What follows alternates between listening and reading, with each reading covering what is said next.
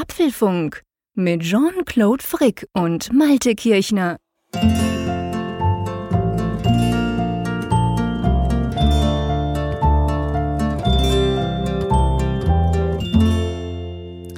Jean-Claude, willst du die virtuellen Kerzen auf unserer Geburtstagstorte auspusten? Selbstverständlich. Alle draußen. Zehn Stück an der Zahl.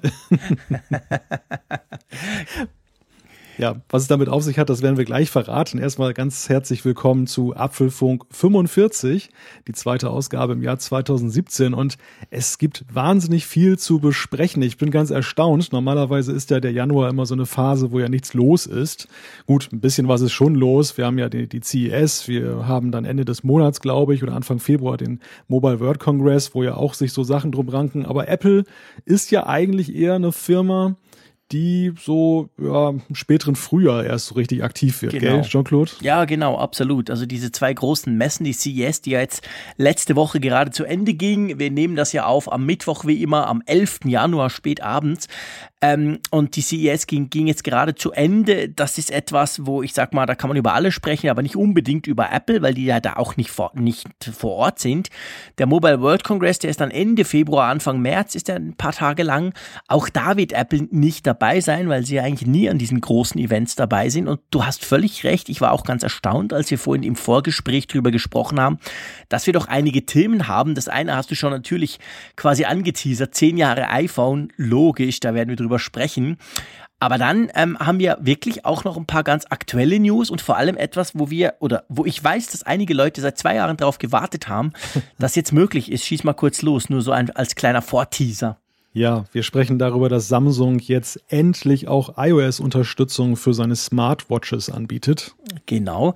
Und dann sprechen wir über den Consumer Report. Ihr erinnert euch vielleicht, liebe Hörerinnen, lieber Hörer, ähm, wir haben ja darüber gesprochen, beziehungsweise es wurde ja viel darüber gesprochen, dass der Consumer Report das erste Mal ein MacBook Pro nicht als empfehlenswert eingestuft hat. Das lag an Akkuproblemen. Jetzt gibt es da eine neue Entwicklung. Auch da werden wir drüber sprechen. Es gibt ja immer wieder interessante Berichte darüber, dass Apple angeblich Kooperationen und gemeinsame Projekte mit deutschen Firmen eingeht. Und eine äh, ist jetzt Carl Zeiss. Die sollen nämlich angeblich äh, mit Apple zusammen eine AR-Brille entwickeln. Ganz genau. Und dann so als letztes äh, quasi News-Thema. Ähm, der Swift-Erfinder, der Chris Latner, der verlässt ziemlich überraschend Apple. Da werden wir uns drüber unterhalten müssen, was denn das jetzt heißt. Da haben wir natürlich mit dem Malte, der ja auch selber programmiert, genau den richtigen an Bord. Ich würde sagen, wir haben haufenweise Themen und wenn alles gut geht, reicht auch noch für Feedback, aber ich will das jetzt nicht vorversprechen bei so vielen Themen. Eigentlich recht erstaunlich. Zweite Woche Januar, ähm, so ein bisschen tote Zeit. Alle fangen jetzt langsam wieder an zu arbeiten. Bei uns merkt man es, es geht langsam wieder los. Letzte Woche war total tote Hose. Aber ähm, ich sag mal so, ähm, themenmäßig einiges.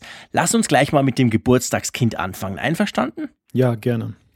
Ähm, ich weiß ja nicht, wie es dir geht. Es gibt ja so äh, Tech-Events oder ich sage mal so, so Technikgeschichten, da erinnert man sich noch relativ genau dran, wie das damals war, als das irgendwie vorgestellt wurde zum Beispiel. Mir geht es so tatsächlich beim iPhone. Das iPhone wurde ja am Montag, also das war jetzt äh, am 9., äh, diesen Montag am 9. Ähm, Januar 1997 von Steve Jobs an der Macworld Expo in San Francisco der Weltöffentlichkeit vorgestellt. Und ich weiß damals noch, ähm, da ähm, habe ich mir das angeschaut. Das wurde nämlich damals schon als Livestream übertragen. Es war eine ziemlich große Sache. Ich habe mir das alles angeguckt und ähm, ich war ehrlich gesagt damals schon schwer beeindruckt. Weißt du noch, hast du dir das angesehen oder hast du das erst dann so im Nachgang mitbekommen, was da abging? Erstmal eine kleine Korrektur, nicht 1997, sondern 2007. Ah, ich Idiot, natürlich. So lange ist es jetzt auch wieder nicht her, genau. Danke. Wir, wir, wollen ja der 20-Jahr-Feier nichts vorwegnehmen. ähm, kurioserweise ist es tatsächlich so, dass ich das auch im Livestream damals gesehen habe. Das war zu einer Zeit, als ich eigentlich so mit Apple noch gar nichts am, am Hut hatte. Ich war ja eingefleischter PC-Nutzer und fand eigentlich diesen ganzen Apple-Kram so ein bisschen was für Spezies, die halt zu viel Geld haben. Aber ähm, dadurch, dass ich mich schon sehr lange eben mit IT-Themen beschäftige, auch jetzt professionell durch die Arbeit, äh, bin ich irgendwie darauf, darauf gestoßen, ähm, dass eben dieses Event so eine Art Must-Watch ist. Äh, das musste man sich angucken und dann habe ich mir das angesehen und war auch von Anfang an fasziniert. Also ich habe wirklich gedacht, dieses Telefon möchtest du haben. Ja, das ist definitiv so. Ich hatte damals noch einen Nokia Communicator, mit dem ich rumgerannt bin. Der war, der war für mich das Nonplusultra. Da konnte man so ein bisschen damit surfen. Das war dieses große Ding, das sah von außen aus wie ein überdimensioniertes Nokia-Telefon halt. Und da konnte man was aufklappen. Da hattest du einen Bildschirm. Äh, ich hatte, glaube ich, sogar die Farbvariante dann damals noch oder schon. Und dann hattest du eben so eine richtige, in Anführungszeichen, Hardware-Tastatur. Und ich habe mir das angeschaut. Äh, mir ging es ganz ähnlich wie dir. Ich war extrem beeindruckt über die, wie einfach das doch geht. Und das Spannende ja eigentlich jetzt so im Nachgang, man konnte ja viel lesen in den letzten Tagen über Reaktionen und natürlich der Steve Ballmer und auch der Nokia-Chef, deren Aussagen wurden natürlich jetzt zehn Jahre danach nochmal ihnen schön um die Ohren gehauen.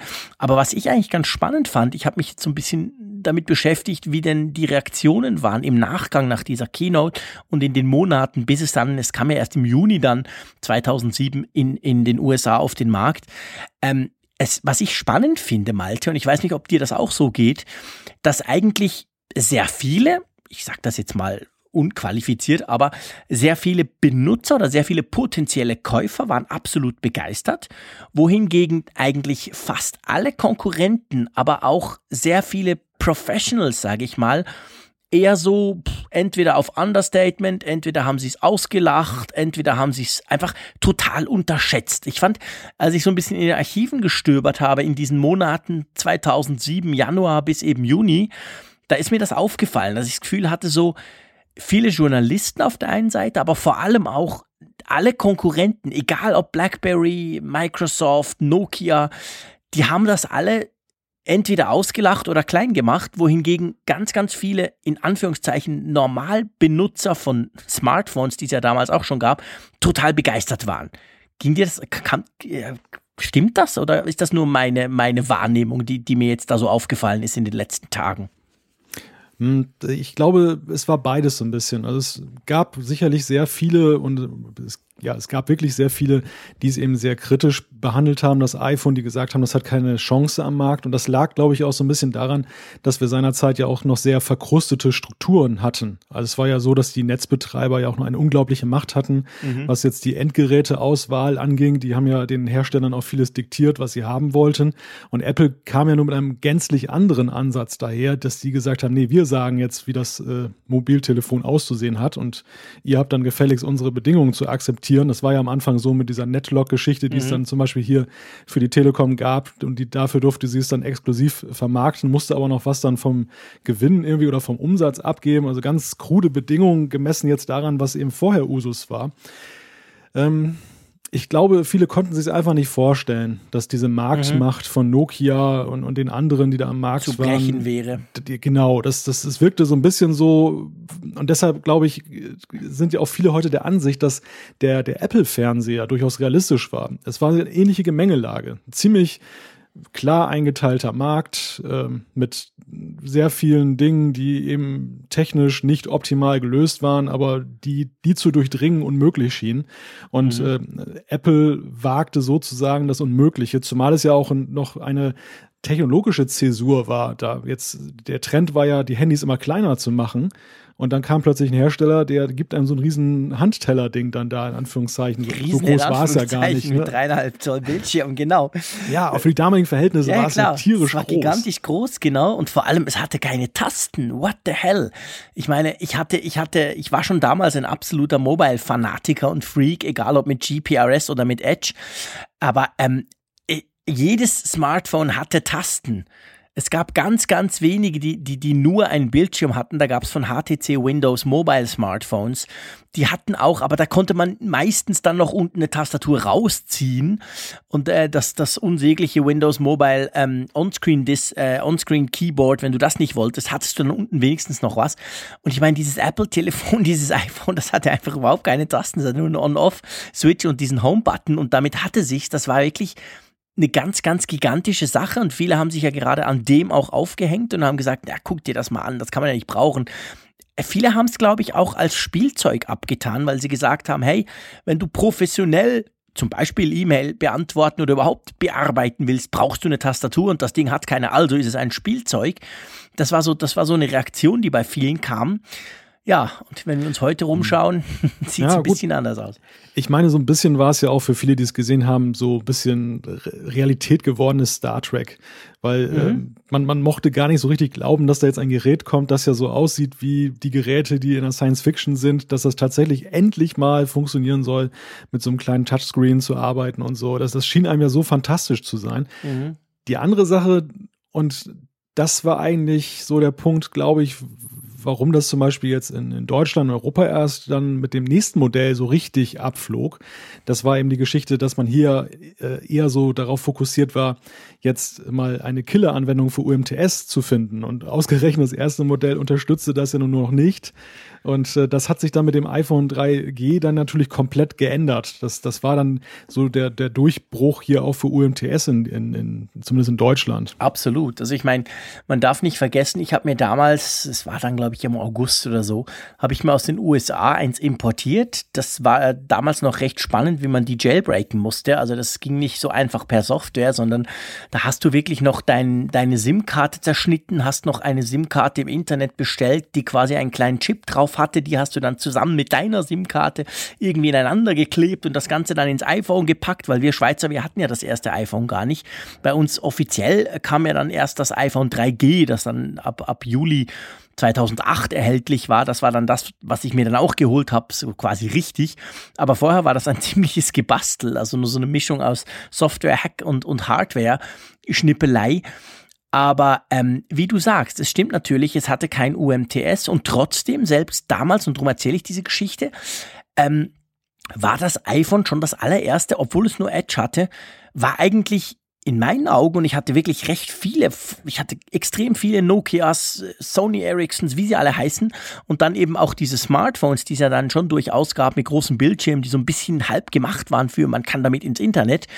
Aber im Vergleich dazu war das iPhone das erste Gerät, mit dem du wirklich eine Webseite öffnen konntest und die sah mehr oder weniger so aus, wie du dir das, ich war damals schon auf Mac, vom Mac gewöhnt warst. Du hattest eine E-Mail-Applikation, die ganz genau gleich funktioniert hat wie auf deinem Mac. Und das war zumindest für mich, und ich denke, das ging vielen so, trotz Edge, trotz kleinem Bildschirm, ähm, trotz dass das Gerät relativ langsam war natürlich, war das eine unglaubliche Offenbarung, weil vorher, ich hatte noch nie ein Gerät, wo ich mobil so richtig ins Internet konnte. Alles andere war mhm. wirklich, alles andere kam einem von diesem Moment, wo man dieses iPhone, das erste iPhone in der Hand hatte und selber mal ausprobiert hat, kam einem jede andere Möglichkeit, mobil ins Internet zu gehen, vor, wie wenn ich jetzt heute zurück zu MS-DOS müsste.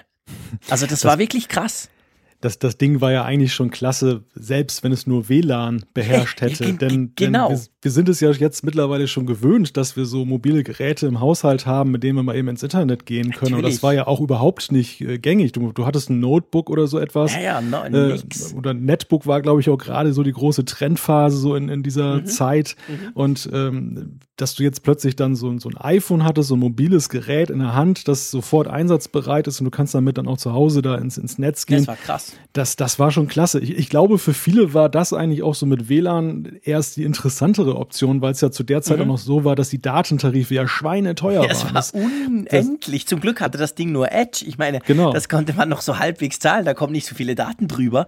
Das Aber ähm, das war, da hast du völlig recht. Also das war, das, das waren ja Preise noch, sowohl in den USA, da war es ja AT&T, bei euch war es die Deutsche Telekom. Ja, und diese, diese, das waren ja Flatrate-Angebote, was damals auch schon etwas ganz Neues war. Das gab es nämlich vorher gar nicht. Aber die waren auch entsprechend schweineteuer. Und eben bei uns in der Schweiz, so im ersten Jahr, habe ich mich natürlich mit meinem eigenen äh, Provider durchgequält, der, der keine angepassten quasi Dinge hatte. Und das war schon heftig, da hast du recht. Also da ist man nicht wirklich mal lang ins Internet gegangen.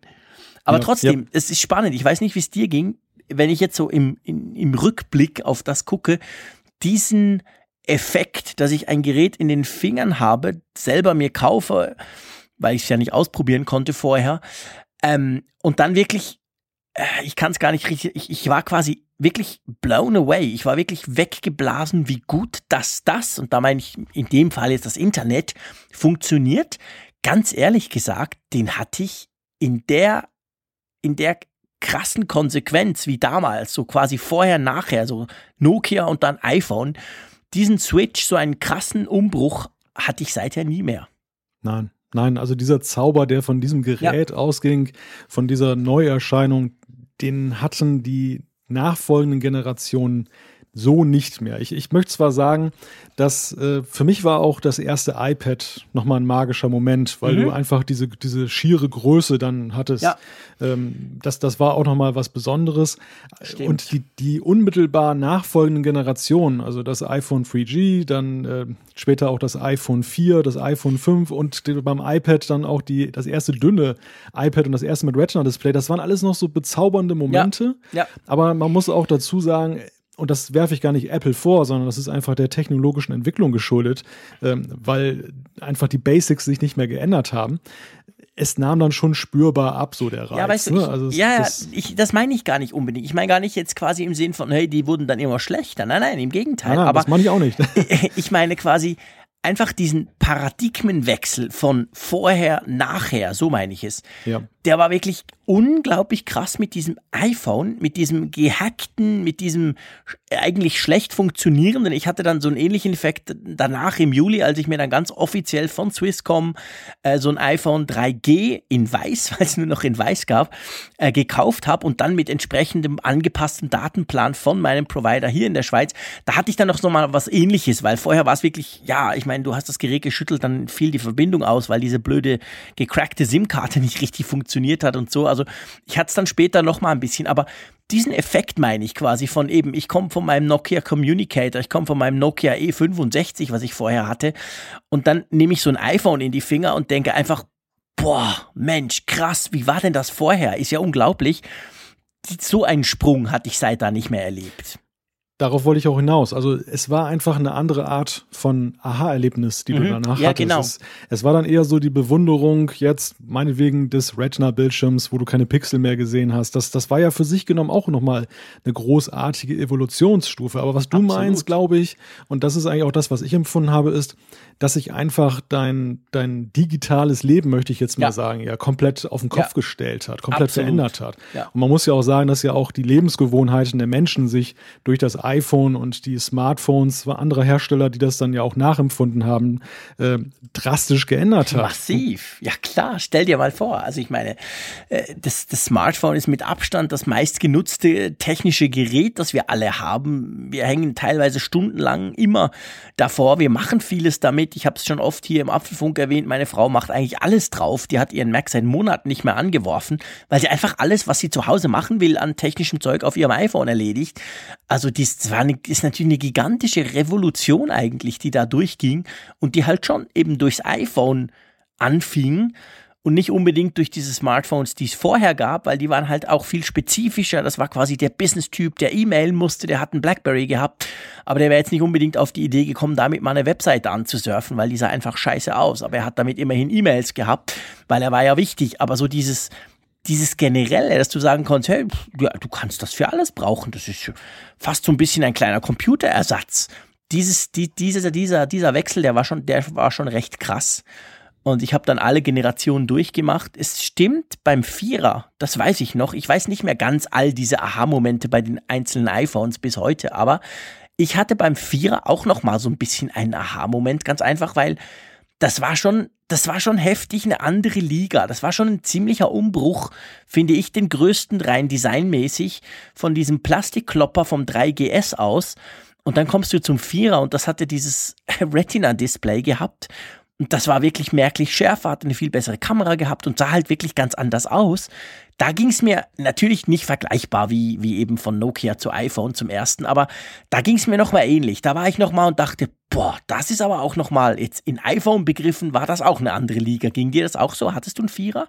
Ja, ja, ich hatte da auch das Vierer. Eigentlich war ich ja, ab dem Vierer war ich eigentlich bei jedem dabei. Ja. anschließend, das, das waren, da waren die Zeiten vorbei der zwei Jahressprünge. Ja, ähm, es, es, gibt so, es gibt so ein paar Momente, aber die kann man im Gegensatz jetzt zum iPhone selber, diesem ersten iPhone, nicht mehr so richtig verorten. Mhm. Ähm, denn die kamen eher dann so schleichend. Zum Beispiel jetzt die Bedeutung der Kamera. Wenn du mal guckst, ja. so die, die ersten iPhones, da war die Kamera eine nette Beigabe, die man so spaßhalber mal benutzt hat. Und irgendwann hat sich das so eingeschleift, dass man da diese Kamera wirklich ernsthaft benutzt. Und wenn ich mal in mein Fotoarchiv gucke, dann sehe ich eben so ganz klar, wie die so klammheimlich von Modellgeneration zu Modellgeneration prozentual meine klassische Kamera so fast auf den ja. Nullpunkt verdrängt hat. Da und das ist ja für sich genommen stimmt. auch nochmal so eine Revolution. Die, die kam aber so etappenweise. Die kam kam jetzt ja. nicht so, so bumm, so wie 2007, da ist jetzt das iPhone. Nee, nee, da hast du absolut recht.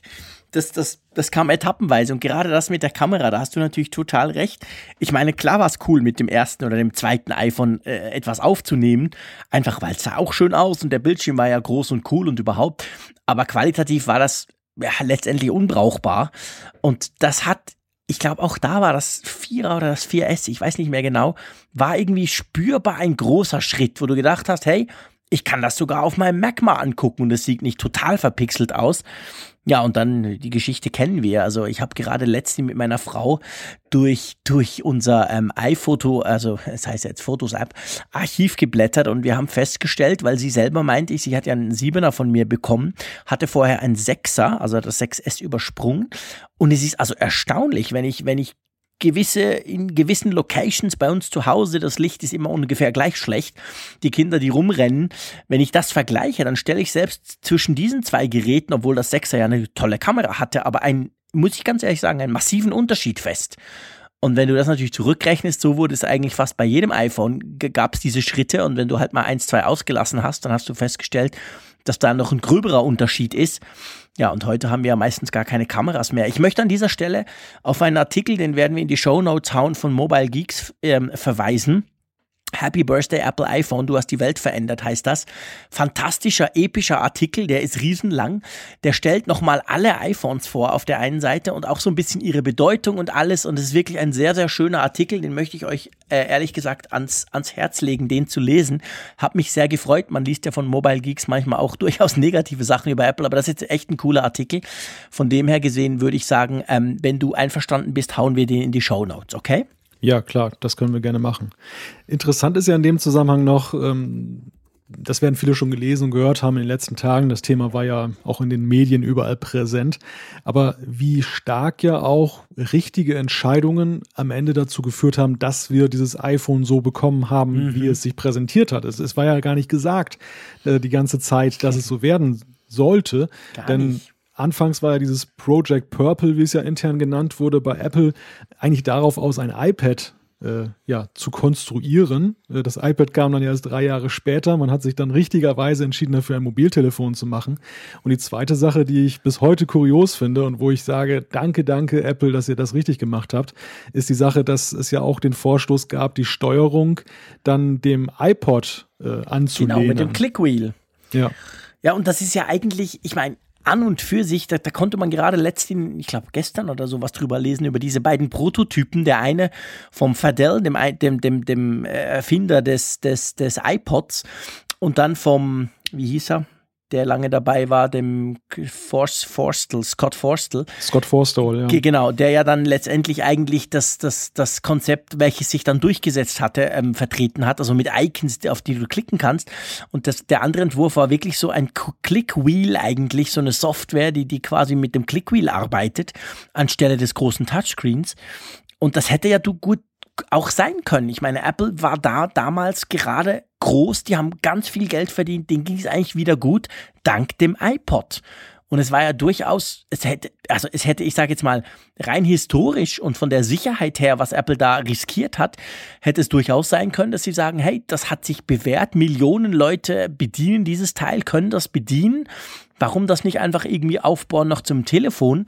Und dahingehend im Vergleich war ja das iPhone dann ein, ein, ein sehr radikaler Schnitt, welches völlig anders funktioniert hat als die iPods vorher. Und ich glaube, da können wir wahrscheinlich schon dem Steve Jobs ein Kränzchen winden, weil der ja eben auch bereit war, solche Risiken einzugehen. Apple hat da etwas richtig gemacht, was viele Hersteller bis heute falsch machen. Du, du sagst es ganz richtig. Sie, sie gucken halt immer auf das, was erfolgreich ist und sie sehen das, darin natürlich, ja, was sie haben und, und, und aber auch was die Leute wiedererkennen. Und das ist ja. ja eben genau der Punkt. Also dieses Clickwheel ist ja nun so markant und ikonisch gewesen in den 2000ern, dass es natürlich im ersten Moment dazu geführt hätte, dass das iPhone auch zum Erfolg geworden wäre. Also mhm. zumindest der Verkaufserfolg des ersten Modells. Aber ob der Erfolg nachhaltig gewesen wäre, ich möchte es stark bezweifeln. Ja, definitiv. Äh, und wenn ich das jetzt so sehe, zehn Jahre danach, wo dann einige das jetzt wieder aufwärmen und dann zeigen, wie das war und, und romantisieren das mitunter, denke ich echt, nee, also Leute, das ist nicht, das wäre kein Erfolg gewesen, da, da können wir echt dankbar sein, niemals. dass es nicht gekommen ist. Ja klar, niemals. Da wäre ein anderer gekommen, da wäre vielleicht Google gekommen, weiß man nicht und hätten die ganze Touchscreen-Geschichte durchgezogen. Die ersten Android-Prototypen, die es ja ungefähr zur gleichen Zeit gab wie das iPhone, wo es rauskam, das waren ja reine Tastatur-Handys. Also die hatten schon auch ein Touchscreen, aber das, das ging alles via Tastatur, die Bedienung. Die hatten sogar kleine Joysticks eingebaut. Ja, und das Konzept wurde dann relativ schnell beerdigt und dann ist man quasi auch zur, zur Touchscreen-Only-Bedienung übergeswitcht bei Android. Mit Erfolg, wie wir heute wissen. Aber ähm, ich denke auch, das hätte ein anderer gemacht, wenn das jetzt nicht Apple gemacht hätte. Vielleicht ein bisschen später. Also auf jeden Fall eine ganz, ganz große Sache und ich glaube, ich, dir geht es wahrscheinlich ähnlich wie mir. Du hast nicht, mich nicht bereut, seit dem iPhone 4 immer mit iPhones rumzurennen, oder? Das, dann würde ich wahrscheinlich nicht den Apfelfunk mit dir moderieren, ja, wenn dem so wäre. Schätzungsweise, genau. genau, da hast du recht. Nein, also auf jeden Fall eine tolle Sache. Ähm, geht ja noch weiter. Ist ja nicht so, dass das jetzt, weil es zehn Jahre alt ist, quasi vorbei wäre, auch wenn natürlich die Sprünge viel kleiner sind. Da haben wir ja schon in gefühlt jeder Apfelfunk-Folge äh, ähm, drüber gesprochen, wie das denn weitergeht und warum das denn jetzt nicht so weitergeht und so weiter. Ähm, aber ich denke, es ist definitiv ein spannendes Jahr. Es macht Spaß, einerseits zurückzublicken auf diese zehn Jahre iPhone, aber andererseits auch sich so ein bisschen vorzustellen, was dann vielleicht kommt, weil wir wissen alle, Apple mag solche Jubiläen. Für Apple sind solche Dinge eigentlich recht wichtig. Also von dem her würde ich mal sagen, ohne jetzt in die Gerüchteküche greifen zu wollen, aber ich denke schon, wir können uns freuen auf das diesjährige iPhone. Naja, Apple hat ja den Mund auch schon ziemlich voll genommen in Persona Tim Cook und Phil Schiller, die jetzt ja auch anlässlich des Jubiläums Interviews gegeben haben. Und ähm, ein Zitat, was mir so in Erinnerung geblieben ist, lautete, jetzt geht's erst richtig los. Also nach dem Motto, die letzten zehn Jahre klar, war imposant, aber das ist nichts gegen das, was kommt. Ich bin mal gespannt, äh, ob das jetzt ich bin auch skeptisch in diesem Bereich, wird. definitiv. Das haben wir, glaube ich, in der letzten Folge zusammen besprochen, über diese Ankündigung Kündigung vom äh, Tim Cook. Aber das ist eine schöne Überleitung, ehrlich gesagt, wenn es um Ankündigungen geht.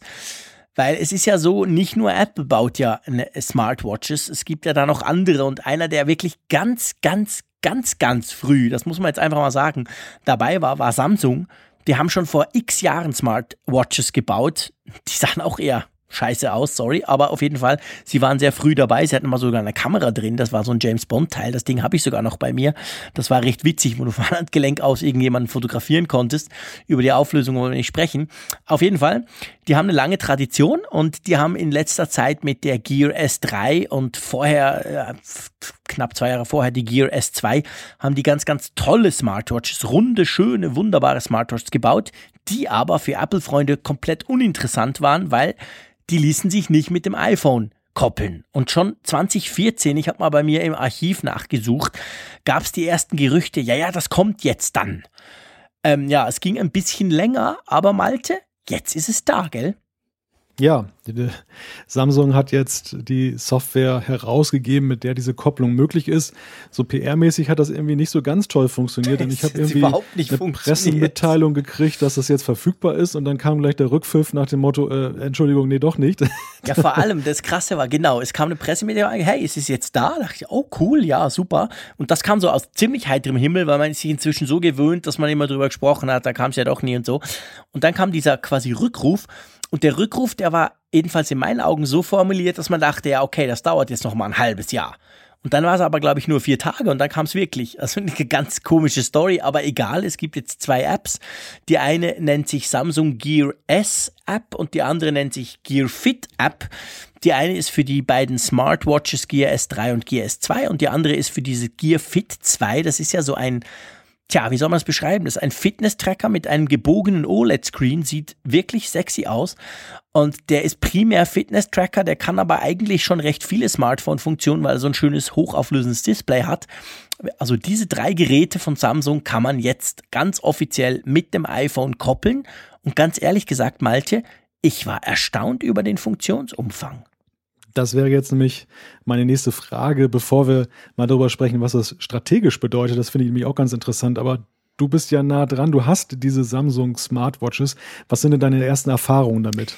Also ich muss mal so sagen, vielleicht ganz kurz ausholen. Man kann ja auch seit ein paar Monaten oder seit einem knappen Jahr, kann man ja auch Android Wear Smartwatches mit dem iPhone. Da gibt es ja die Google Android Wear App für. Bei der ist das Problem, dass man eigentlich nichts tun kann. Du kannst ein paar Benachrichtigungen verwalten, damit hat sich's. Das war bis jetzt auch so klar, so nach dem Motto, ja, ja, Apple lässt das halt alles nicht zu und so. Und unter diesem Aspekt muss man das Ganze jetzt ein bisschen betrachten, war ich erstaunt, wie viel man eben mit dieser ähm, Samsung Gear S App machen kann. Also du kannst nicht nur die ganzen Einstellungen, was darf wie, wohin gepusht werden, klar. Nee, du kannst auch Apps installieren. Das ist zum Beispiel etwas, was mit Android Wear leider nicht kannst äh, auf der iOS-Plattform. Da kannst du keinerlei App auf deine Uhren pushen.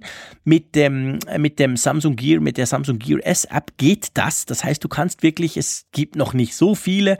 Die Gear Smartwatches und äh, die Gear Fit, die laufen unter Tizen OS. Das ist ein Samsung eigenes Betriebssystem. Ähm, und da gibt es noch nicht so viele Apps, aber es gibt ein paar. Das kannst du machen. Du kannst die ganzen Watchfaces verwalten. Es gibt auch da einen ganz großen Watchface Store da haben wir ja schon bei, bei Apple Watch ein paar Mal drüber gesprochen, dass das schade ist, dass es das nicht gibt. Und selbst das kam jetzt auf die iOS-Plattform. Das heißt, du kannst wirklich deine Gear S3 oder S2, kannst du wirklich, also äh, sehr, sehr groß personalisieren. Du kannst ja auch gegen Entgelt verschiedenste Watchfaces runterladen. Und da muss ich wirklich sagen, finde ich, das ist also recht weit. Das ist viel weiter, als ich mir das vorgestellt hätte. Ich dachte, es sei dann mehr so eine halbherzige Umsetzung wie von Google. Aber nee, Samsung hat sich da echt Mühe gegeben und offenbar lässt eben Apple viel mehr zu, als Google das versucht. Also das ist so ein bisschen meine, meine, ich dachte bis jetzt immer, es liegt an Apple. Wenn ich jetzt aber die zwei vergleiche, die ja beide eben quasi Smartwatches auf die Apple-Plattform bringen, da muss ich sagen, hat Samsung seine Hausaufgaben deutlich besser gemacht als Google. Ich ahne jetzt schon die Antwort, wenn ich dir die Frage stelle, aber ähm, ist das denn jetzt eine ernstzunehmende Alternative für einige die jetzt Smartwatch interessiert sind? Jein. Ich habe das in meinem Bericht so beschrieben, das ist immer blöd, wenn man auf so eine Antwort Jein sagen muss. Auf der einen Seite ja, weil auf der einen Seite muss man sagen, ähm, die Gear S3, die aktuell, also die Gear S2 ist im Moment recht günstig zu haben, das ist schon mal cool. Dann sind beide von diesen Smartwatches sind rund. Das ist ja ein Thema, das wird immer wieder heiß diskutiert. Es gibt ja viele, oder was heißt viele, aber es gibt doch einige Leute, die sagen, hey, eine Uhr ist rund, Punkt. Und dann diskutieren sie gar nicht mehr weiter und drum fliegt die Apple Watch quasi per se mal raus. Ähm, also von dem her muss man sagen, qualitativ und was das von der Hardware her ist, sind das ganz, ganz tolle Uhren. Damit sind sie äh, per se schon mal mit der Apple Watch vergleichbar. Sie sind auch preislich. Die Gear S3 ist ungefähr gleich teuer wie die Apple Watch plus minus, also nicht die Edelstahl-Variante, aber zumindest die Aluminium-Variante. Das gibt sich nicht allzu viel. Ähm, die sind total vergleichbar. Ähm, dahingehend also ja, aber, und das ist jetzt natürlich schon halt ein Problem von Apple, das muss man ganz klar sagen, oder in dem Fall eins von Samsung, aber es liegt an Apple. Es ist natürlich leider so, oder pff, ist das leider, das können wir diskutieren, du kannst nicht so viel machen wie auf der Apple Watch. Das ist schon so. Also zum Beispiel, kleines Beispiel, Benachrichtigungen, die kannst du einfach wegwischen. Das ist schön, dann sind sie auf dem iPhone auch nicht mehr da, aber du kannst nicht im eigentlichen Sinne interagieren. Das mag daran liegen, dass es eben zu wenig Apps gibt für die Uhren, dass du dadurch nichts machen kannst, aber also man merkt schon natürlich, dass die Apple Watch viel, viel tiefer im System integriert ist, im, mit dem iPhone zusammen, als das so eine Gear S3 ist. Aber da stellt sich dann halt die Frage, was, was erwartest du von einer Apple Watch? Also wenn es darum geht, Anrufe angezeigt zu kommen, die ganze Notification-Geschichte, auch das ganze ähm, Thema Fitness etc. Da gibt's die S-Health-App, die gibt's schon länger auch fürs iPhone und die ist natürlich auf der Uhr drauf. Das ist quasi die Samsung eigene Fitnessgeschichte, sage ich mal. Das klappt alles bestens, da wird alles getrackt, inklusive Schlaf und so. Also das kann man alles machen. Von dem her gesehen ist es eine Frage, wie weit möchtest du, dass das integriert ist?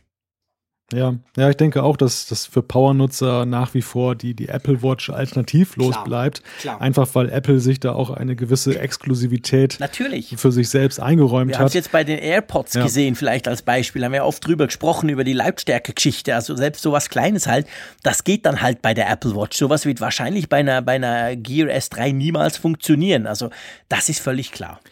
Aber ich denke dennoch, dass man das nicht unterschätzen sollte. Die Bedeutung, dass jetzt ausgerechnet Samsung eben mit seinen Smartwatches noch viel besser unterstützt wird nee. auf iOS. Denn bislang war es ja eigentlich so, naja, nach meinem Gefühl, widersprichst mir sicherlich, weil es in der Realität gar nicht so war, aber die, die einzige Smartwatch, die ja auf iOS so ein bisschen eigentlich überhaupt wahrgenommen wurde und als Alternative in Betracht kam, war ja die Pebble. Mhm. Äh, die ist ja nun bekanntermaßen weg vom Fenster und mhm. hat sich ja auch eigentlich schon so technologisch so ein bisschen ins Ausmanövriert. Und ähm, ja, dann kam eigentlich erstmal sehr lange nichts mehr. und so. Ja. Samsung ist natürlich alleine aufgrund seiner Größe, seiner Bekanntheit und seiner Vertriebsstärke natürlich jetzt schon ein großer Player. Und ich, ich, glaube aber, dass es gar nicht jetzt kontraproduktiv ist für die, für Apple und die, die Apple Watch, sondern dass es eigentlich die Plattform eher bereichert. Also, dass es, dass die, die Vorteile erstmal für die Plattform überwiegen vom Image her und vom Zugewinn, dass für Apple das natürlich ein bisschen äh, anspruchsvoller und ehrgeiziger wird. Okay, das, das mag dann sein, aber ich glaube eher so für den Nutzer, der jetzt dann nicht so große an, Anforderungen oder Erwartungen hat, zum Beispiel, was jetzt die Interaktion eben mit dem Gerät angeht. Das sehe ich ganz genau wie du. Also das hilft der iPhone-Plattform, also iOS-Plattform massiv, dass man jetzt eben nicht, dass quasi das Thema Smartwatch gleich Apple Watch nicht zwingend gegeben ist, sondern eben es könnte jetzt auch, es gibt eine Alternative und es ist eine Alternative, echt, weil die Uhren sind wirklich gut. Ich bin ein großer Fan dieser Uhren. Ich finde die echt klasse. Und die, die können viel, die sind super gut gemacht, die haben eine gigantisch tolle Akkulaufzeit, sie haben wunderschöne, fantastisch tolle Bildschirme. Ich meine, Samsung baut die besten Screens der Welt. Das ist beim Smartphone so, das ist auch bei den Uhren so. Also von dem her, die haben schon ein paar Assets auf ihrer Seite. Und mit dieser Integration, die eben, wie gesagt, weitergeht, als ich mir das vorgestellt hätte, finde ich, ist das eine echte Alternative, die aber, glaube ich, auch nicht unbedingt Apple schadet, sondern die einfach grundsätzlich mal gut tut ähm, weil es ist so äh, im Smartphone-Bereich generell, das wissen wir alle, da gibt es einfach die Apple Watch, die, die hat den Markt mehr oder weniger platt gemacht. Klammer auf, der Markt ist immer noch viel kleiner, als viele gedacht haben, Klammer zu, aber trotzdem. Ähm, und auf der anderen Seite gibt es eigentlich Samsung, weil die Android Wear-Geschichte, die ist eigentlich mehr oder weniger tot. Da kam nichts mehr, da kommt zwar jetzt dann noch mal ein großes Update von Google, aber die Geschichte, die, die hat sich definitiv nicht gut entwickelt, wohingegen Samsung recht beharrlich an seinen Uhren gearbeitet hat und eben auch so an alle eineinhalb, zwei Jahre eine neue rausbringt, die wirklich auch gut ist. Und dass jetzt eben gerade dieser Player und nicht irgendein, ich sag's jetzt mal, LG mit ihrer G-Watch irgendwas, ähm, die schon, die sich schon unter Android eigentlich nicht verkauft, sondern dass jetzt eben Samsung kommt, die, ich würde mal sagen, eben der zweite Player ist im Smartphone, im Smartwatch-Bereich generell gesprochen. Das ist gut und das tut auch der Apple-Plattform gut. Also ich, ich muss wirklich sagen, ich habe echt Freude an diesem Schritt. Ich finde es auch toll, dass Apple das jetzt möglich gemacht hätte, weil wir wissen alle, Apple hat ja keine Skrupel, zwischendurch mal eine App rauszuschmeißen oder einfach abzublocken. Also von dem her gesehen, ich glaube, das hilft wirklich allen. Ja, ja, das kann man, denke ich, sagen. Und äh, ja, ich denke, das ist ein guter Punkt, vielleicht zum nächsten Thema zu kommen, auch mit der Frage, was tut Apple gut? ich glaube, es tut Apple gut, dass äh, das amerikanische Pendant der zur Stiftung Warentest hier in Deutschland, der sogenannte Consumer Report, der hat ja die MacBook Pro Modelle, die neuen mit der Touchbar getestet und ähm, für, ich weiß gar nicht, mangelhaft, ungenügend, irgendwie ganz ja, schlecht bewertet. Ja, sie haben einfach nicht empfehlenswert gesagt und das ist natürlich ein, ein Verdikt, das gab es noch nie bei einem Apple Notebook, das ist mal das eine. Und es ist halt eben negativ und sie haben das ja ausschließlich an der Akkulaufzeit aufgehängt. Genau, sie hatten seine Akkulaufzeit aufgehängt und das hat natürlich diese ganze Diskussion, die darüber lief, dann über das MacBook Pro, was ja sowieso ein bisschen in der Kritik war, dann noch befeuert. Massiv. Jetzt ja, jetzt, jetzt aber Kehrtwende in der ganzen Sache, denn Apple hatte ja schon angekündigt, sie wollten sich mit dem Consumer Report mal in Verbindung setzen und ergründen, woher denn diese Akkulaufzeiten da resultierten, die, die sie ja bei ihren Tests ganz anders festgestellt haben. Und Tatsache, also ich hätte nicht damit gerechnet, dass es so ein Ergebnis gibt. Ähm, es gab wohl einen Safari-Bug, also der, der Consumer Report, die hatten wohl irgendwie das äh, Cachen der Seite ähm, deaktiviert, irgendwie mit einer versteckten Funktion im Safari-Browser. Und äh, dadurch äh, äh, wollten sie halt dann realistische Testbedingungen haben, dass eben das MacBook es sich nie, nicht leicht macht, die Seite äh, aufzurufen und zu rendern. Und ähm, genau diese versteckte Funktion hat aber wohl ein Problem ausgelöst, was die Akkulaufzeit dann runtergerissen hat, dann über Gebühr. Und Apple hat das jetzt irgendwie gelöst und ja, siehe da, tata, ganz andere äh, Werte und sowohl die Zeitschrift als auch äh, Apple haben das jetzt freudig verkündet, dass eben das jetzt sich ganz anders gestaltet. Genau, also das ist offensichtlich so ein Entwicklermodus, den man aktivieren kann im Chrome, wo er dann eben nichts caged und immer alles lädt. Und die haben, die brauchen offensichtlich diesen Modus, den ich sag's jetzt mal wahrscheinlich kein normaler Benutzer jemals aktiviert. Aber okay, sie haben gesagt, das ist irgendwie overall dann trotzdem näher dran, wie die einzelnen verschiedenen Nutzer eben arbeiten, um das quasi zusammen schnell testen zu können und haben das gemacht. Und da ist genau wie du gesagt hast so ein Bug drin. Jetzt testen sie es neu.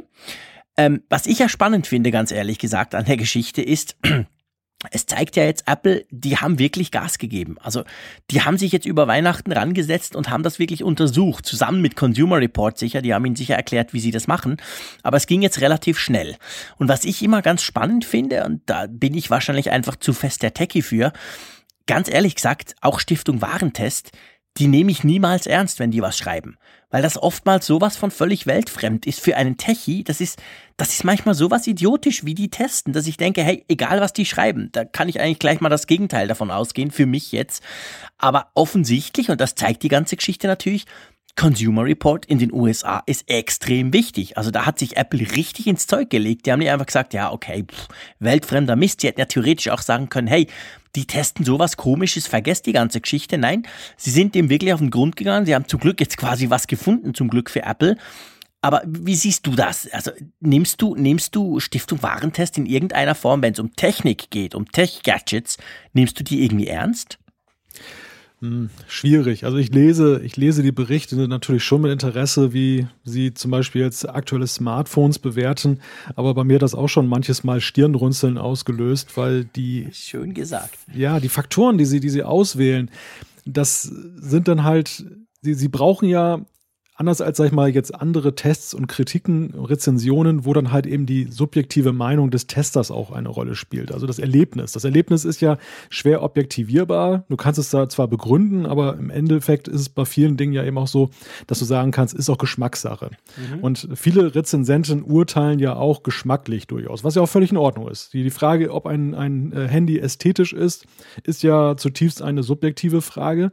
Äh, Wenn es dann glatt ist und fällt aus der Hand, ist es ein objektiver Faktor. Und das ist eigentlich so der Punkt, wo Stiftung Warentest und, und der Consumer Report dann eben dann da ins Spiel kommen. Die brauchen objektive Kriterien, die brauchen Messbares. Mhm. Und messbar mhm. ist eben gerade eben so ein Szenario, äh, wir machen den Browser da ständig auf und zu und laden irgendwelche Seiten, egal wie realistisch oder unrealistisch das mhm. ist.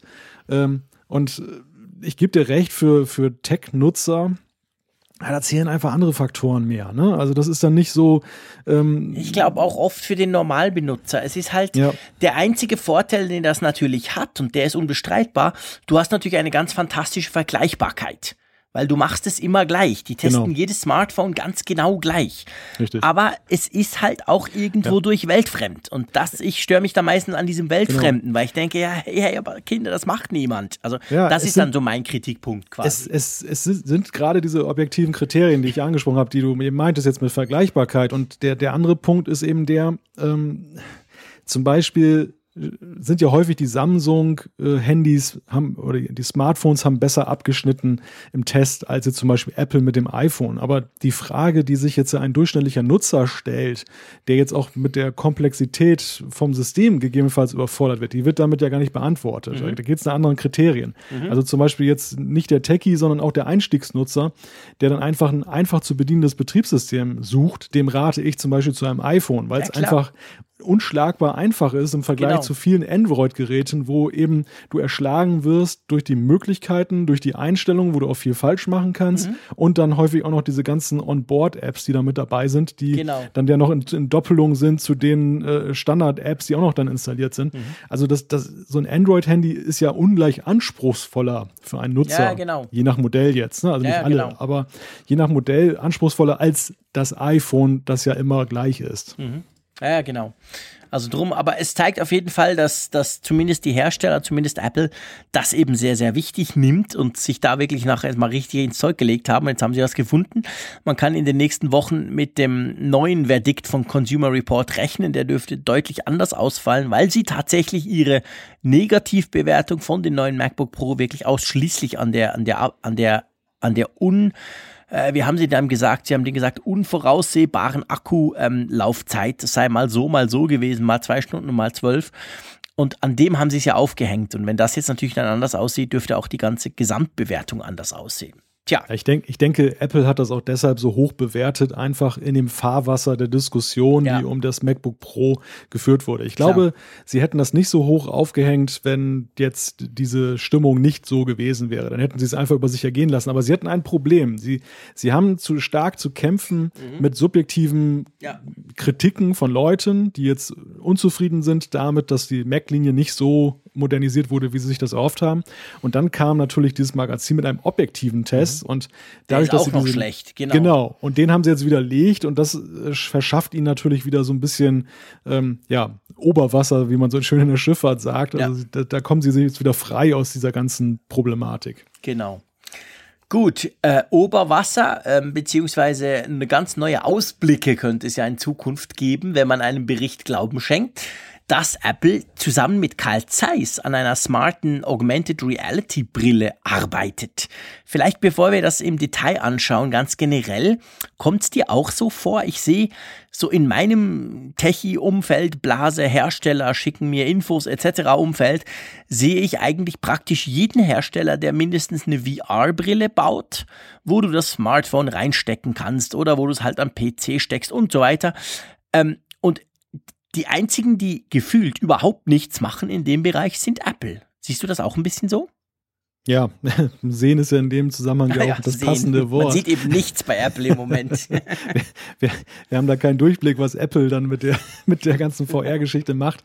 Es wird ja immer wieder gefordert von vielen, dass eben Apple auch da aktiv werden muss, dass es eigentlich eine Vernachlässigung eines ganz wichtigen Zukunftsmarktes ist, dass sie da bislang gar nichts bieten.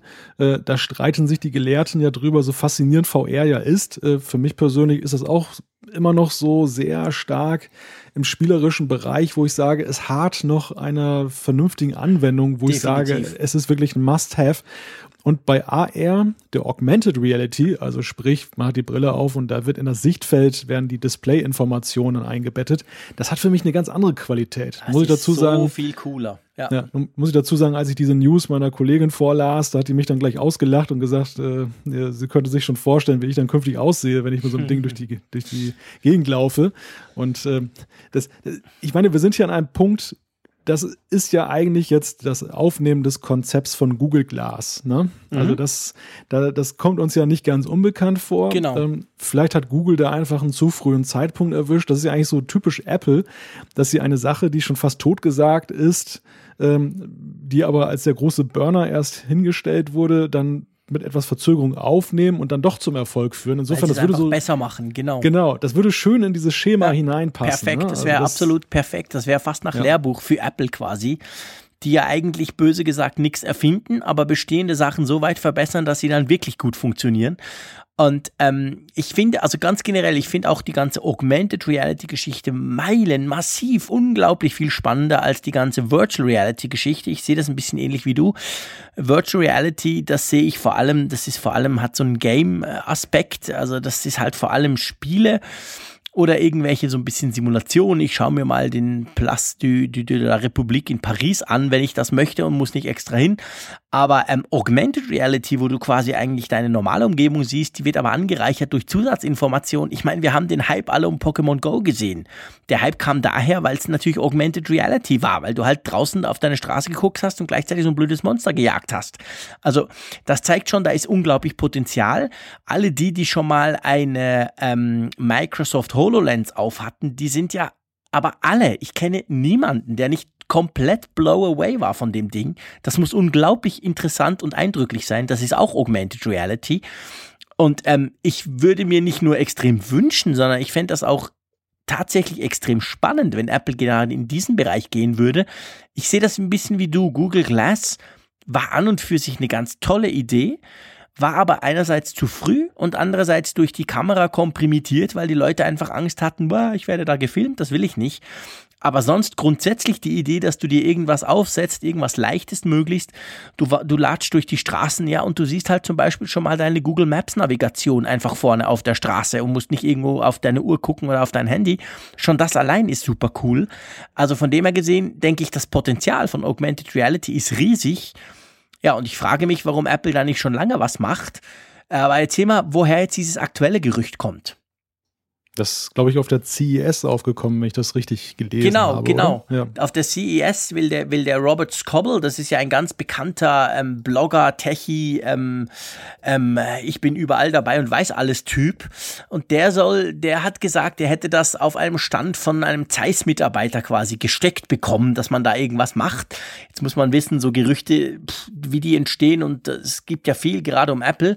Aber auf jeden Fall, der, der, der Robert Scoble ist jetzt nicht unbedingt ein Typ, der einfach gleich alles mal raushaut. Also von dem her so eine gewisse Trefferrate hat er auch. Und er hat vor allem extrem gute Connections in, in diesen Bereichen. Also von dem her wäre das jetzt nicht so abwegig. Und Karl Zeiss, ja, warum eigentlich nicht, oder? Ja, es wäre natürlich ein Premium-Partner, der ganz gut zu Apple passt, mhm. der auch dann schon eine gewisse Reputation mitbringt. Das, das Hauptproblem bei der Augmented Reality ist, neben der technischen Lösbarkeit, wie man da jetzt ein optimales Display oder eine optimale Anzeige in der Brille herstellt und diese Akkufrage, die ja eben dann Google auch sehr beschäftigt hat, die, die Hauptfrage ist für mich die Tragbarkeit von so einer Brille und das ist die Akzeptanz, weißt du, dass, mhm. dass man, dass die Leute tatsächlich sagen, ich setze sowas auf die Nase. Das, das war bei Google ja eigentlich so neben den technologischen Fragen der springende Punkt, an den es meines Erachtens gescheitert ist. Ganz zu schweigen dann von der Schmäh, dass sie dann eben ähm, mit dieser Kamera keine guten Erfahrungen gemacht haben, wo die Leute dann heimlich irgendwelche Sachen fotografiert haben. Das, das ist eigentlich so das, das Problem und da traue ich Apple eigentlich auch am ehesten zu, dass sie das so verwandeln können, dass das irgendwo eine, so eine Art Lifestyle-Produkt wird, dass, dass die Leute das wirklich akzeptieren. Da haben die anderen Hersteller, die wesentlich technischer daherkommen und gerade Google war eigentlich völlig ungeeignet dafür meines Erachtens. Äh, da haben die weniger Chancen und ja. Apple kann sowas. Ja, das ist natürlich so. Ich meine, Apple ist letztendlich auch ein Lifestyle-Konzern. Vieles, was sie machen, hat diesen Lifestyle-Aspekt. Wir dürfen nicht vergessen, das iPhone war auch ein Lifestyle-Produkt sehr lange. Inzwischen haben es fast alle, da ist es natürlich nicht mehr ganz so. Aber ähm, die weißen Kopfhörer, wir können das beliebig weiterführen.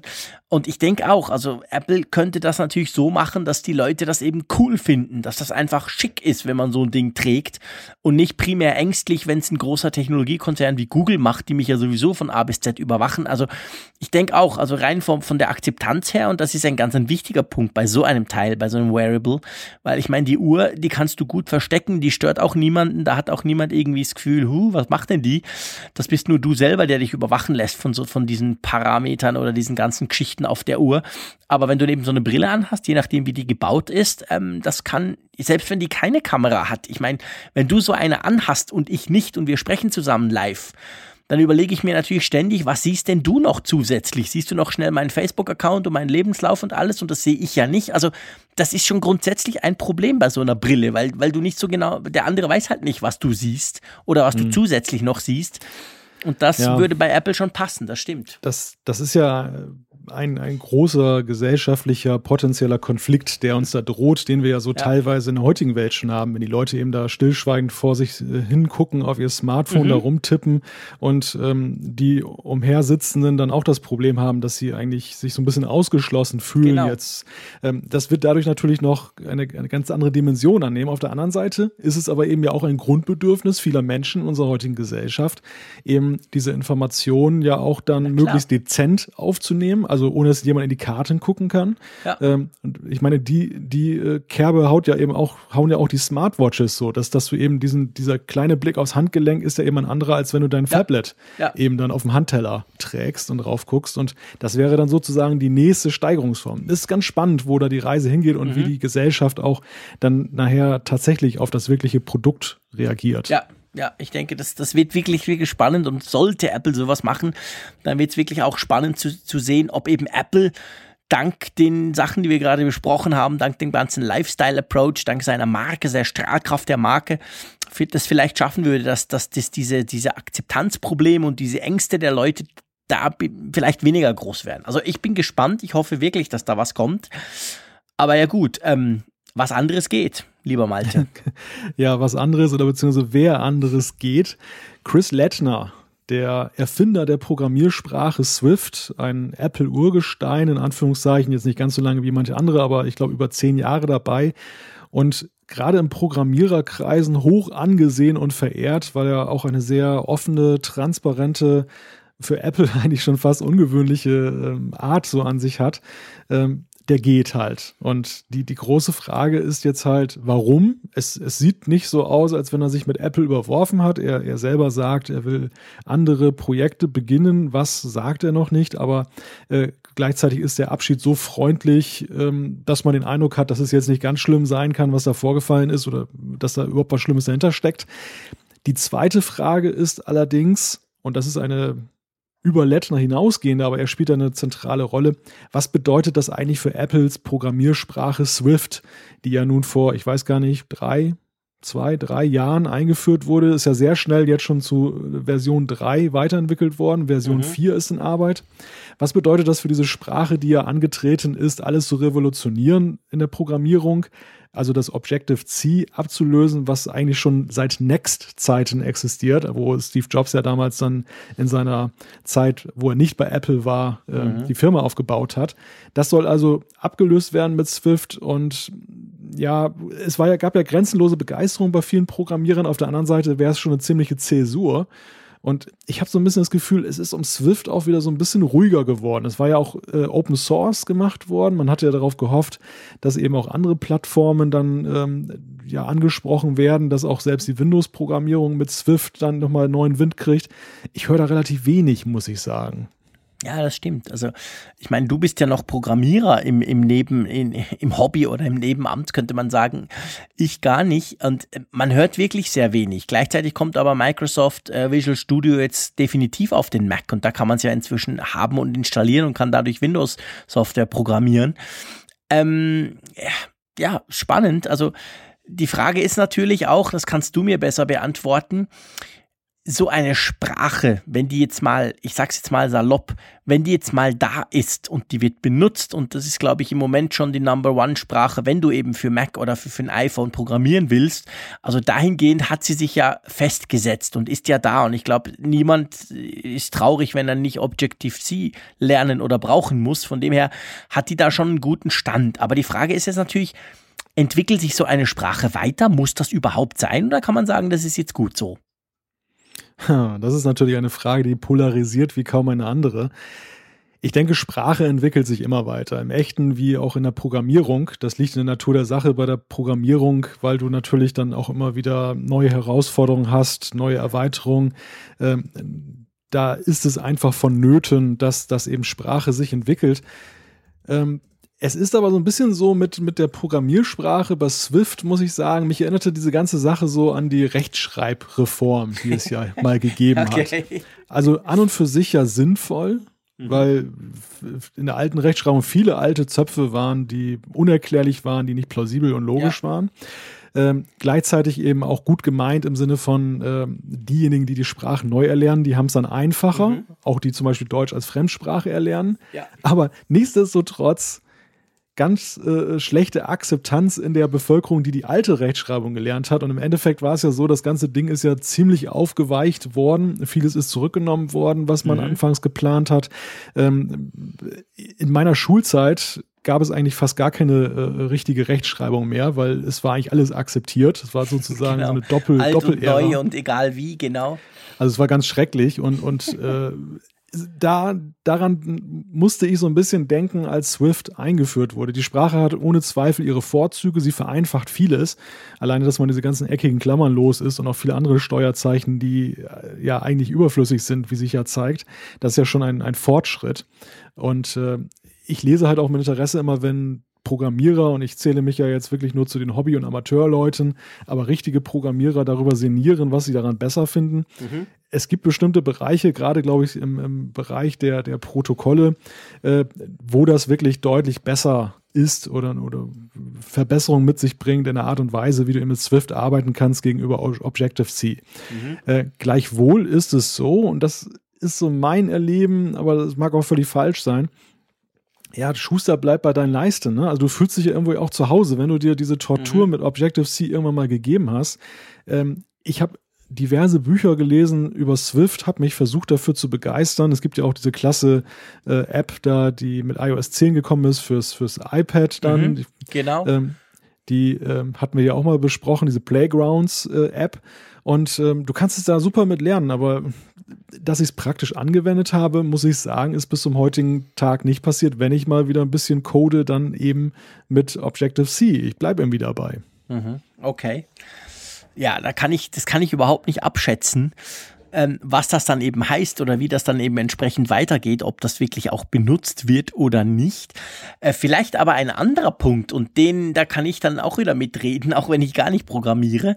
Und zwar inzwischen, ähm, seit du das als Thema bei uns reingestellt hast in unser schönes Skript vom Apfelfunk, ist klar, wo der hingeht, der liebe Herr Lattner. Weißt du, wo der hingeht?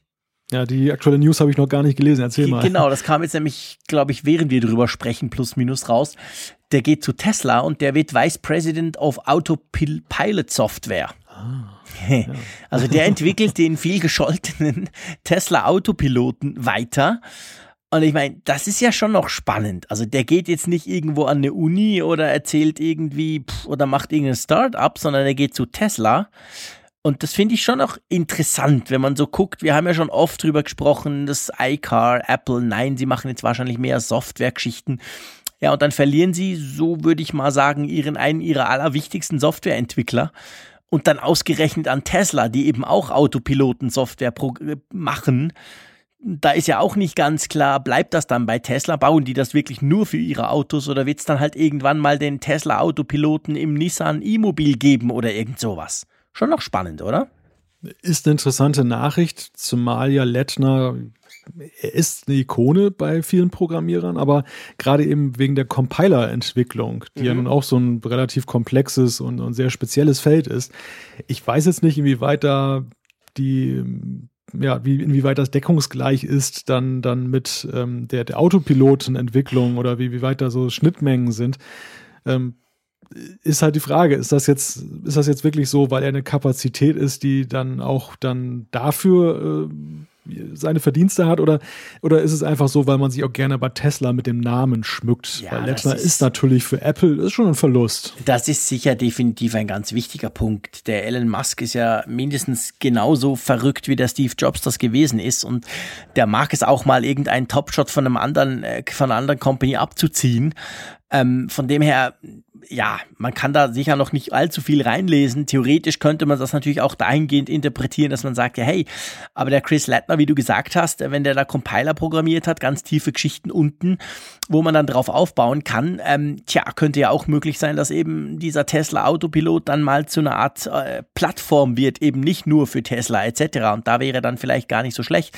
Aber gut, ich, das wissen wir noch nicht. Das ist alles ganz neu. Der geht auch erst Ende Monat dann weg von Apple. Aber wie du gesagt hast, das ist sicher definitiv ein Verlust.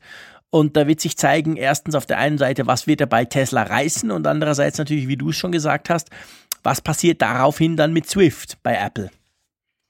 Wahrscheinlich erfahren wir das erst im Juni, oder?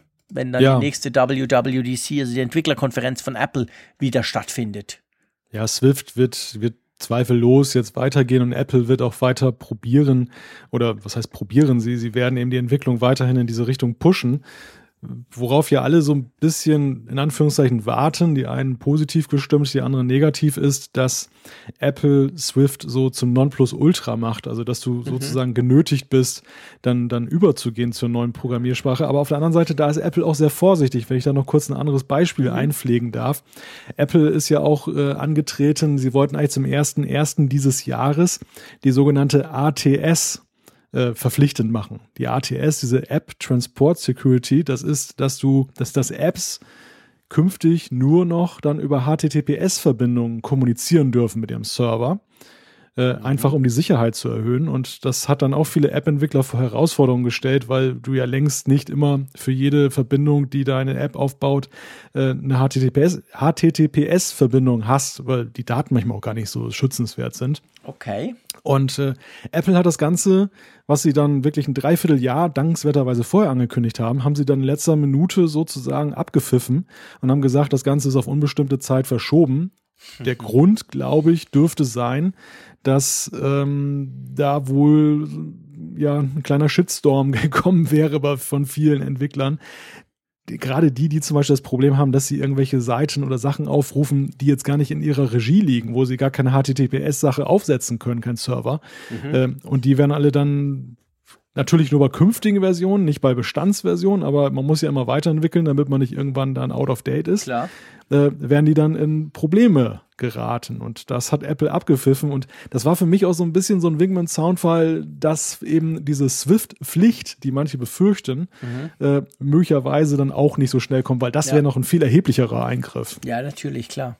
Ja, und das ist natürlich extrem gefährlich. Ich meine, Apple war zwar in der Vergangenheit jeweils nicht unbedingt zimperlich, wenn es darum ging, alte Töpfe anzuschneiden. Wir erinnern uns an den Umstieg von PowerPC auf Intel.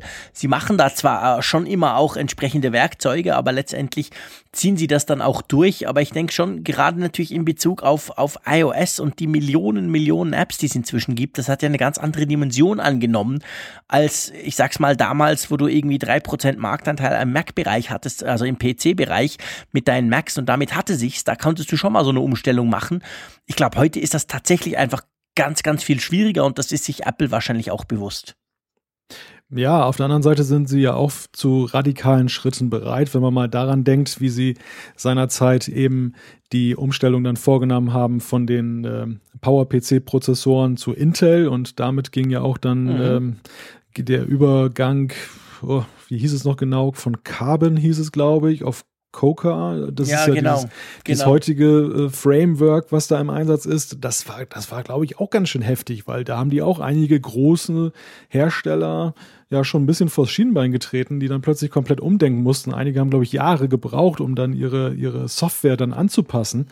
Und äh, dementsprechend, das, das ist schon, Apple ist da schon manchmal recht radikal unterwegs. Aber ja, aber gleich, ja, trotzdem, da muss ich dir jetzt widersprechen. Ich glaube, du hast natürlich recht, Apple ist eigentlich bekannt dafür, solche Sachen zu machen. Ich meine, wir könnten es auf die Hardware umlegen, Schnittstellen weglassen, da haben sie keinerlei Probleme mit oder auch Schnittstellen umstellen.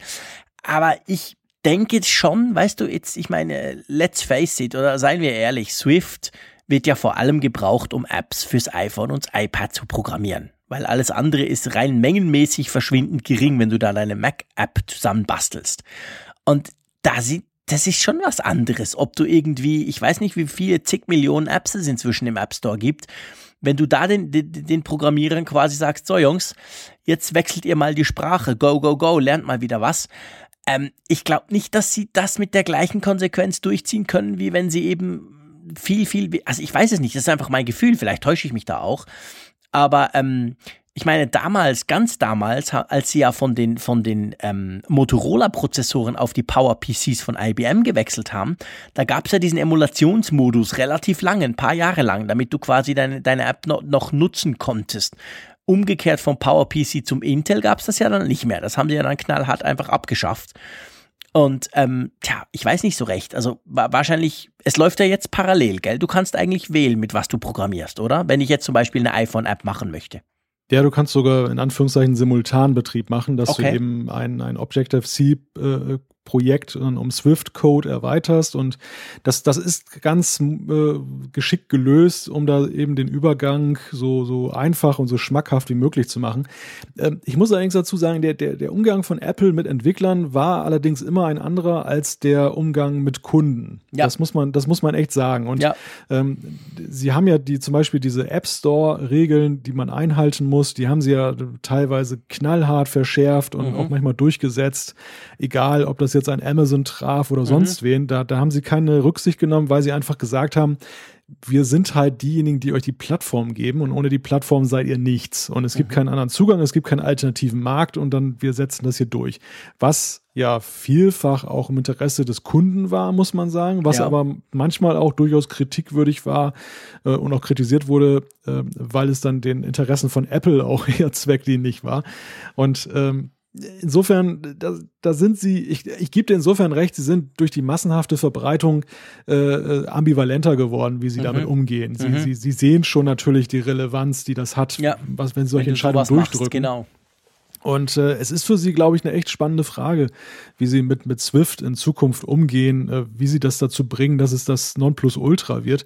Mhm. Ich glaube, bislang setzen sie eben sehr stark immer noch darauf, dass sie sagen, einfach durch die Faszination und durch die, durch die technischen Vorteile wird die Sprache ja. sich über kurz oder lang durchsetzen und wir brauchen das gar nicht forcieren. Ja, genau. Äh, irgendwann will kein Schwein mehr mit Objective-C arbeiten. Und das wird ja wahrscheinlich auch nicht schlecht funktionieren, oder? Ich meine, alles, was ich gelesen habe über Objective-C und dann im Umge Umkehrschluss über Swift, muss ich sagen, das eine ist die Hölle und das andere ist viel besser. Also ich glaube schon, dass das wahrscheinlich auf Zeit sogar funktionieren würde, mal abgesehen von so faulen Säcken wie dir. Also ich habe den schlechten Leumund der, der Sprache Objective-C nie so richtig verstanden. Echt? Okay. Also äh, ich, ich finde die gar nicht so grauenvoll, wie, wie okay. die immer beschrieben wird. Aber gut, das, das mag natürlich auch daran liegen, wie man damit arbeitet und äh, ja, wo man auch vielleicht herkommt. Äh, mhm. Ich finde zum, ich finde zum Beispiel Java, finde ich einfach eine ungleich mir unsympathischere Sprache. Mhm. Also, mhm. Ähm, aber ja, das, das ist in hohem Maße auch, glaube ich, dann subjektiv, dann, ja, wie, wie man das empfindet. Natürlich, definitiv. Und da kann ich definitiv nicht mitreden. Äh, sag mal, lieber Malte, apropos mitreden. Ähm, bis jetzt hatten wir gar kein Feedback und wir sind doch schon eine Weile dran. Wollen wir einfach mal noch zwei reinnehmen? Ja, komm, zwei. Damit wir sagen können, hey, auch in der Folge 45 konnten unsere liebe Hörerinnen und Hörer ein bisschen mitreden, wenn wir genau. schon so viel rumquasseln. Genau. Leg doch mal los. Ja, ich habe hier den Doktor, der hat über apfelfunk.com geschrieben zur letzten Ausgabe und das richtet sich an Jean-Claude. Äh, er schreibt, du vergisst bei deiner Kritik am Weglassen des SD-Kartenlesers an den neuen MacBook Pros, dass es Ziel ist, dass auch die Kamerahersteller Typ C-Ports verbauen. Einige tun das schon und sind Vorreiter, wodurch das Rein- und Rausnehmen der Karte endlich obsolet wird. Ja, das stimmt natürlich. Das ist absolut richtig. Ich meine, der USB-Port, der Micro-USB-Port, den die meisten Kameras ja haben, der ist definitiv A blöd, B unglaublich langsam und ähm, das sollte hin zu, zu, zu Typ C. Wobei ich, ich möchte da eine ganz kleine Anmerkung noch machen. Das Problem ist natürlich auch, und das ist dann spannend beim nächsten Feedback, das da, dazu eigentlich passt, das Problem ist ja, das haben wir jetzt bei Handys schon gesehen. Äh, Im Android-Lager haben ja inzwischen die meisten modernen, also eigentlich praktisch alle Smartphones, die in den letzten so sieben, acht Monaten rauskamen, haben ja auch einen USB-Typ C. Aber der Stecker allein, der, der hilft dir ja noch nichts. Also es gibt da USB Typ C auf Basis USB ähm, 2 die doch recht gemächlich sind. Es gibt aber andere, die USB 3 quasi speedmäßig verbauen. Da kannst du auch mal ordentlich Daten drüber schicken. Also nur, ich, ich glaube schon auch viele Fotografen, mit denen ich spreche, die da haufenweise RAW-Bilder fotografieren, da ist natürlich, abgesehen vom Handling, ist natürlich die Geschwindigkeit der Number One. Also ich kenne einen Fotografen, der, der fotografiert hier bei einem Fußballclub immer ganz, ganz stark. Und der hat dann, also was der an Datenmengen mit seiner Nikon D5 oder 6 oder so inzwischen ähm, schießt, das ist heftig. Und das muss der alles ganz schnell auf seinen Laptop kriegen, dass er mal eine Auswahl treffen kann und das Zeug dann hochladen. Also, wenn du dann Typ C-Port hast, aber der ist nicht schnell, weil du eben letztendlich ist es ja nur die Buchse und was dahinter steckt, musst du eben, kommt eben drauf an dann hilft's wahrscheinlich auch nicht. Also von dem her gesehen, gute Idee, aber würde ich jetzt mal dazu sagen, oder wie siehst du das? Hm, ja, gebe ich dir recht. Vielleicht nehmen wir gleich den Thomas D. noch mit dazu, der hat mich auch zum Thema geschrieben. Und das ist der von dir gerade erwähnte weitergehende Gedanke, der stimmt dem Doktor zu und äh, schreibt Jean-Claude, für dich mag eine SD-Karte sehr verbreitet sein, aber es ist alles andere als ein Standard. Es ist nur weit verbreitet, aber nur bei Otto Normalverbraucher im Film- und Fotobereich sind SD-Karten fast ausschließlich im Amateurbereich zu finden. Es gibt auch Profikameras, die ein SD und ein Compact Flash SD-Slot haben, aber wenn es um richtige Daten geht, ist Compact Flash immer verbaut. Das hängt auch mit den Transferraten der beiden Kartenarten zusammen. Bei CF sind höhere Transferraten mhm. möglich, daher macht es Sinn, wenn man beim Fotografieren beide Slots hat und nutzt, auf die SD die JPEGs und auf die CF die RAW-Daten zu schreiben. Und wenn ihr das Pro beim Namen MacBook Pro für Professional deutet, macht es schon Sinn, den SD-Slot wegzulassen. Spannend, Thomas. So habe ich das effektiv noch gar nie angeguckt, dass man quasi sagt, okay, die Pros brauchen eben gar keinen SD-Kartenslot. Ähm, ich weiß nicht, ob man das so, so pauschalisiert sagen kann. Ich kenne zum Beispiel doch einige YouTuber, die ich durchaus ins Profisegment ziehen würde, die, die nicht nur davon leben, sondern auch extrem hochqualitative 4K-Aufnahmen machen die haben, glaube ich, meines Wissens die meisten auch einen SD-Kartenslot in ihrer Kamera drin und sei es eine Red-Kamera für irgendwie 50.000 Dollar. Von dem her, vielleicht kann man es nicht ganz so pauschal sagen, aber du hast natürlich recht und da sind wir wieder beim Thema, das ich vorhin angesprochen habe, in, im Bereich von Speed.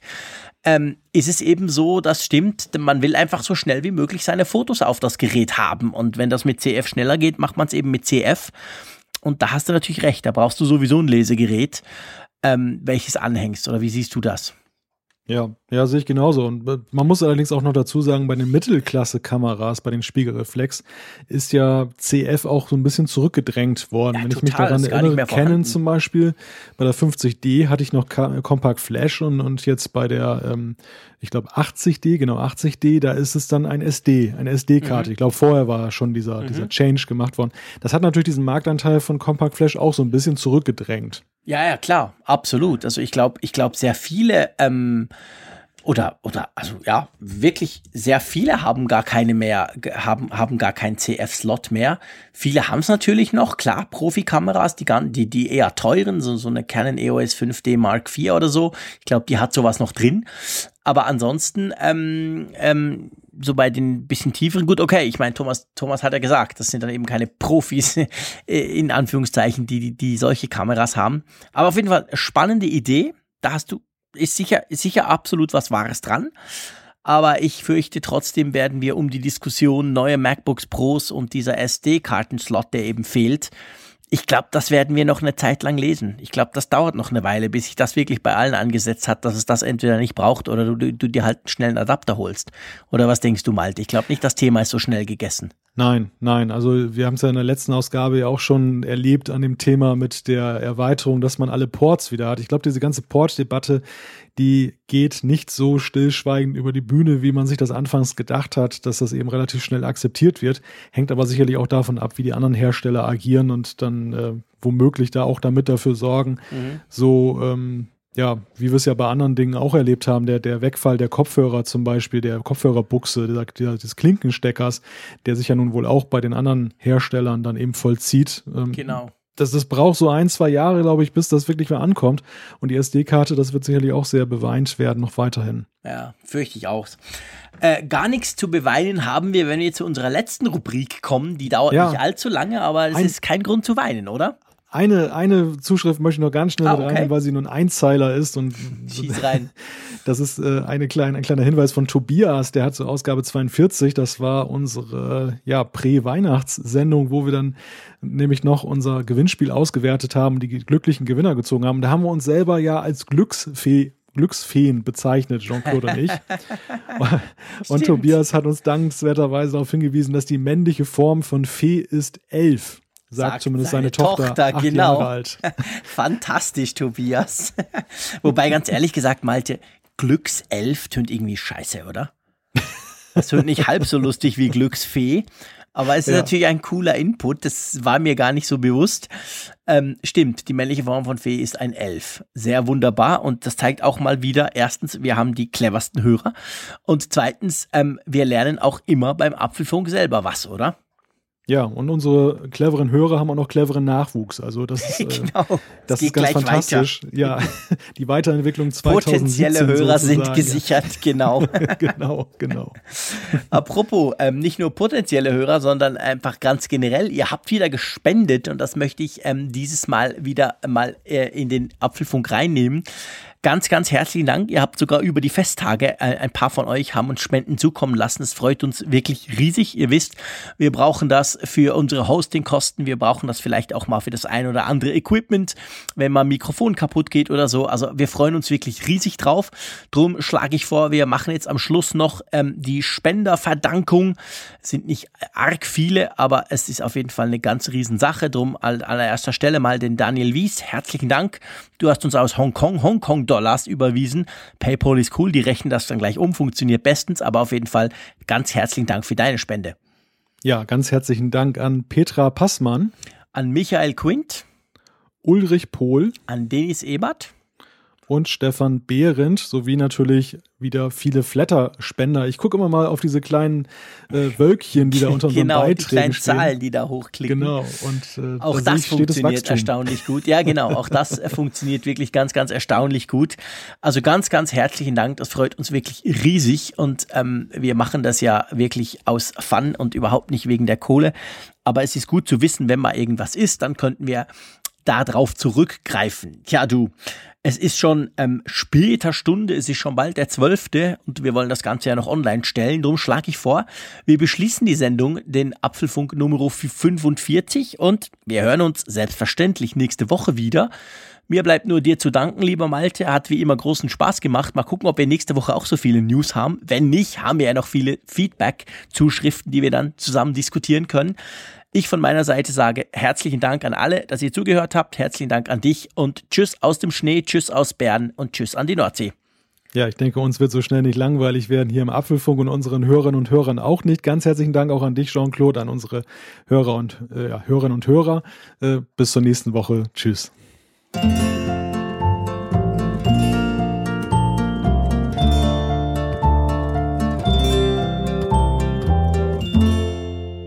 Apfelfunk, der Podcast über Apple-Themen. Mehr Infos unter www.apfelfunk.com.